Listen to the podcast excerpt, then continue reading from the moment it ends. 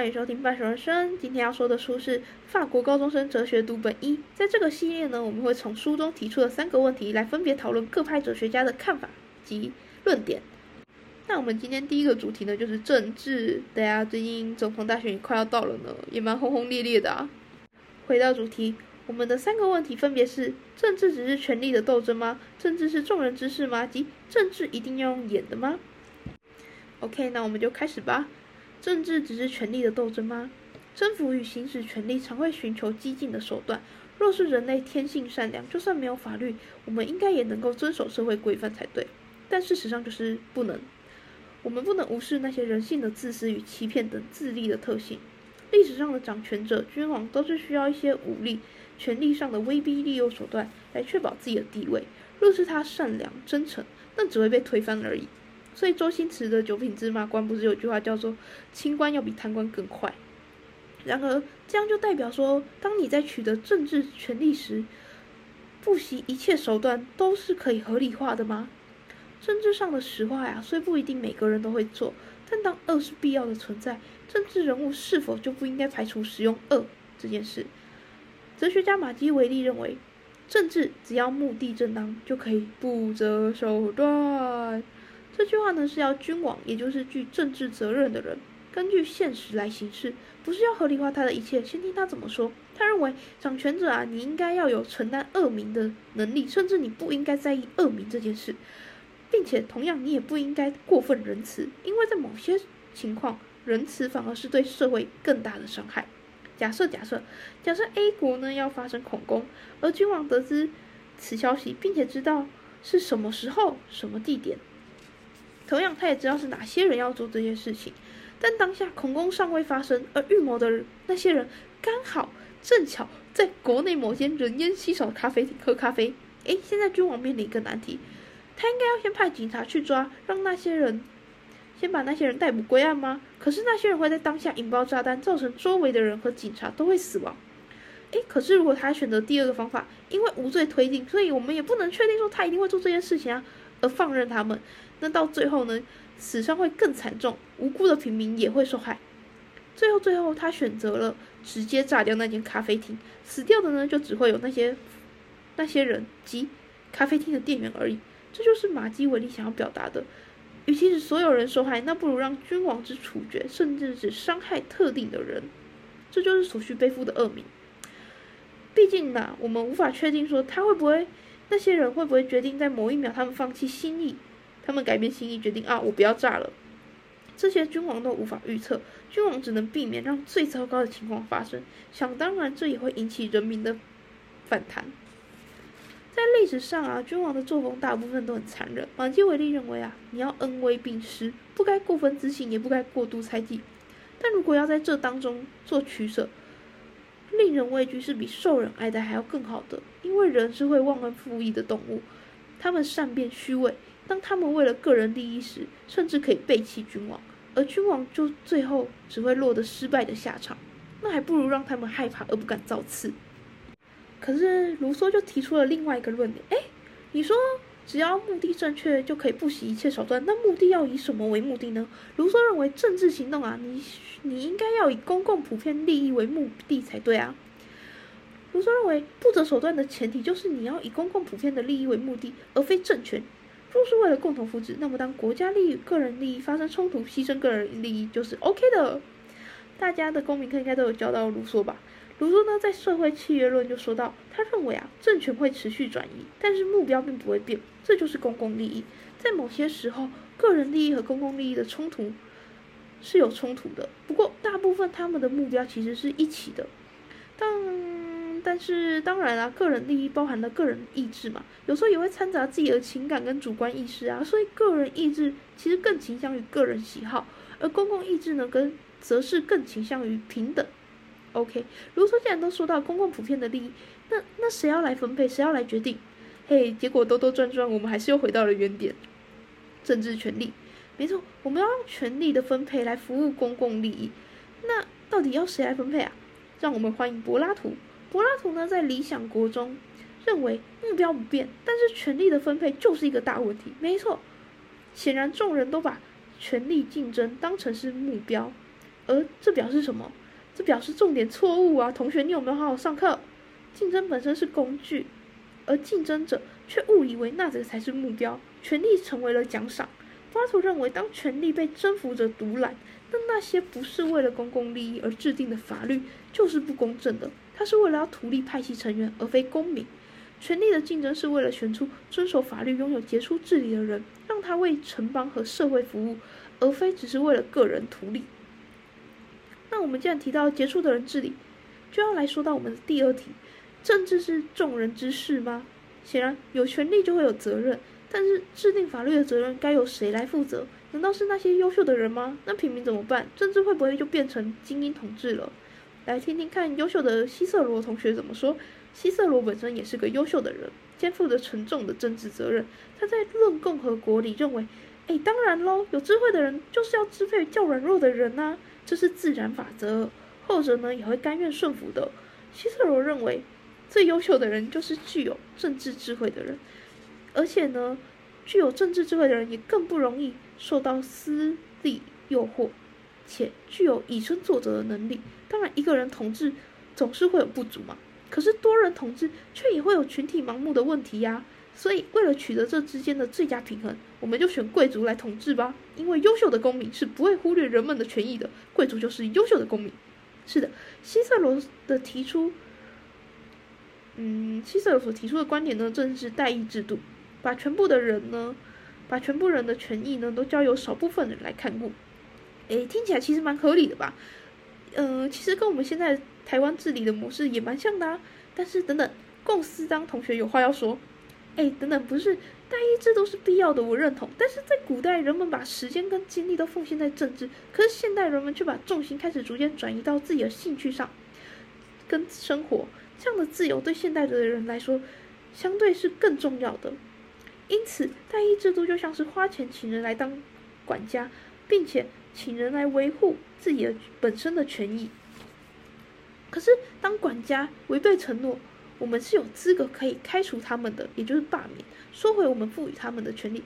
但是啊，但是现在的自由太危险了，大家都更在乎个人利益和独立的追求，使我们太轻易、太容易放弃政治的参与权。诶，托克维尔正好有研究这十九世纪的民主实验室，美国，我们来听听看他怎么说。哎，一个国家的公共事务啊，若只让一群特定的人来管理，其他人当然会觉得无聊啊。都你们在玩，都给你们玩啊，不是一个人呢？若不顾自身，你却要求他要关心整个国家，这也太难了吧？你会知道你家门前的柏油路要铺设，但你会在意说，哎，今天的政策怎么制定的吗？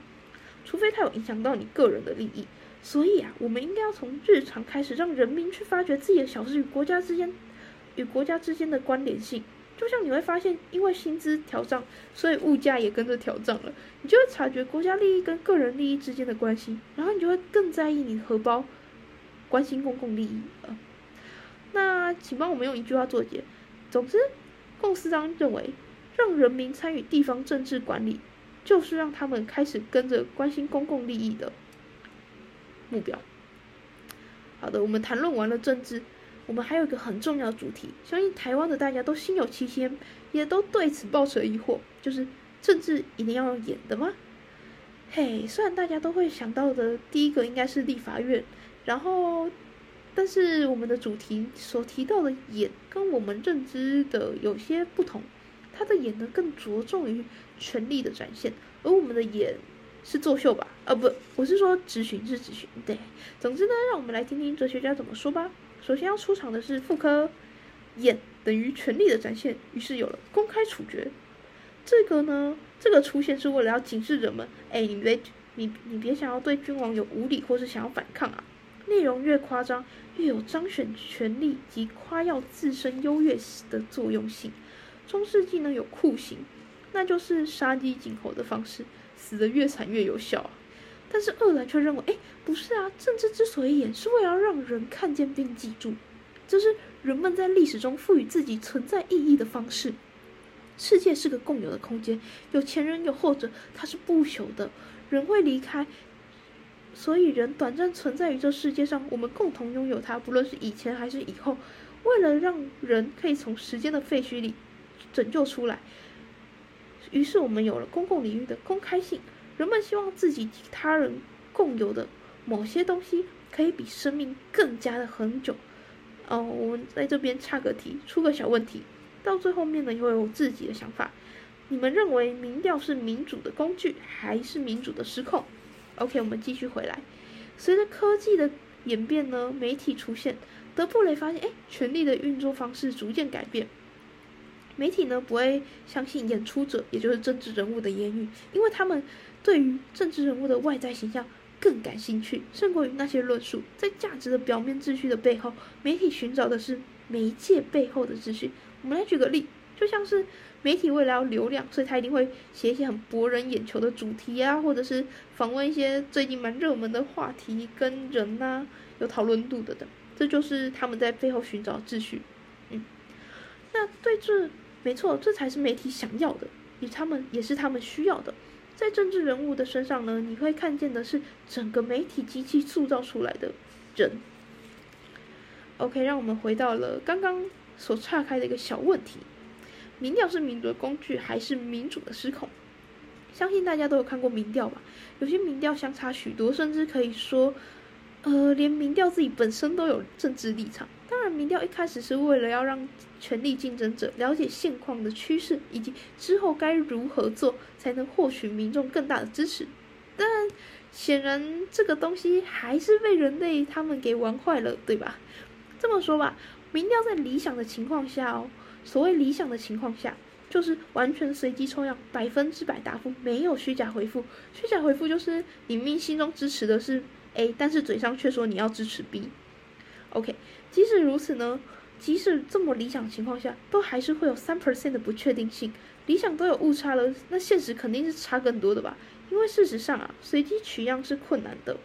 再来，在这随机中会回答的人就只有十到二十 percent，在这十到二十 percent 中，又会有人是做虚假的回复，于是出现了校正。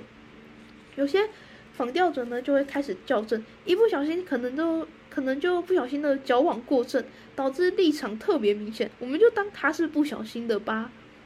那我们回到问题，民调到底是民主的工具还是民主的失控呢？因人而异，但我认为民调是民主的工具，它还是能够洞悉一些情况，即便它并不完全准确，甚至会因仿调者的好恶及立场有严重误差，但它仍能代表一些人的声音，那些人的声音也是该被重视的。不过民调不能。不会造成民主的失控，但民调所造成的舆论却会造成民主的失控。你们能懂吗？就是民调不会造成民主的失控，但民调所造成的舆论会。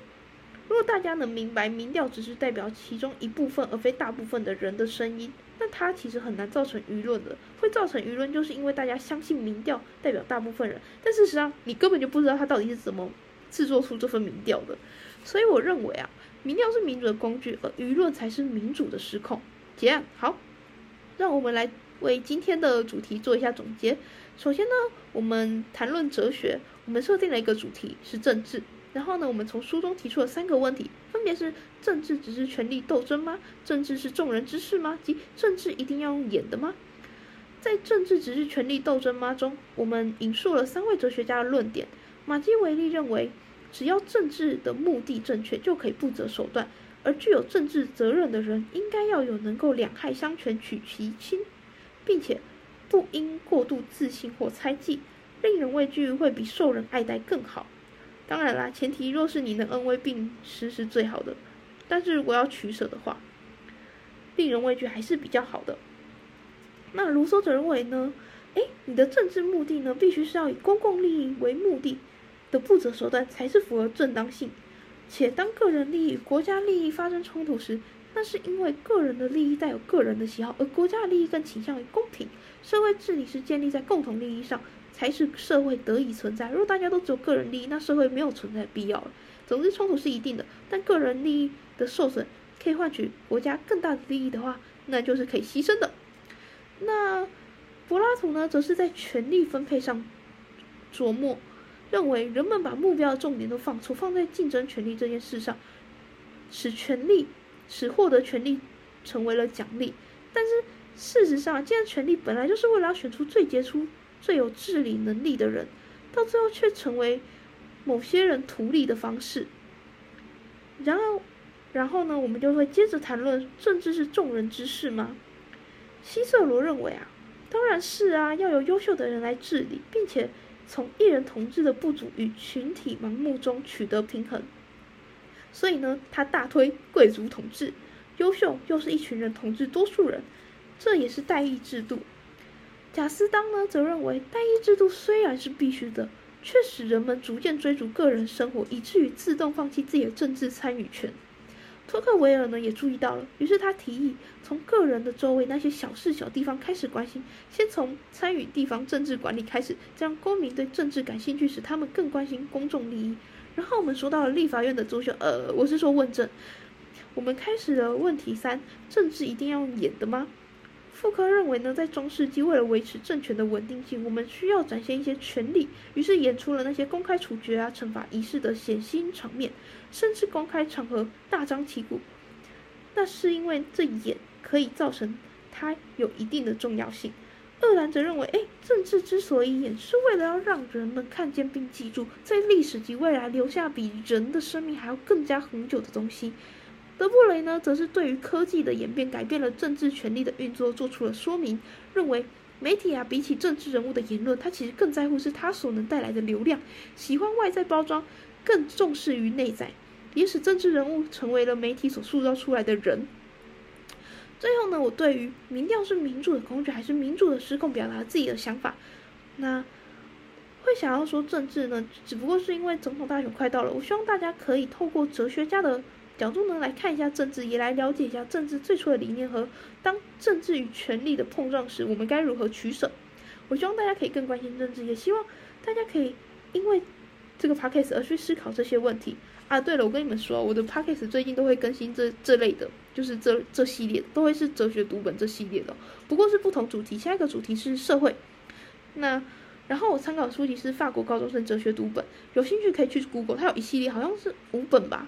内容真的是蛮专业的，但也容易理解啦。容易理解吗？你需要有一点时间。对，总之呢，暂时会做和这些相关的 podcast 的。那如果有错误，也欢迎指正我。就这样，拜。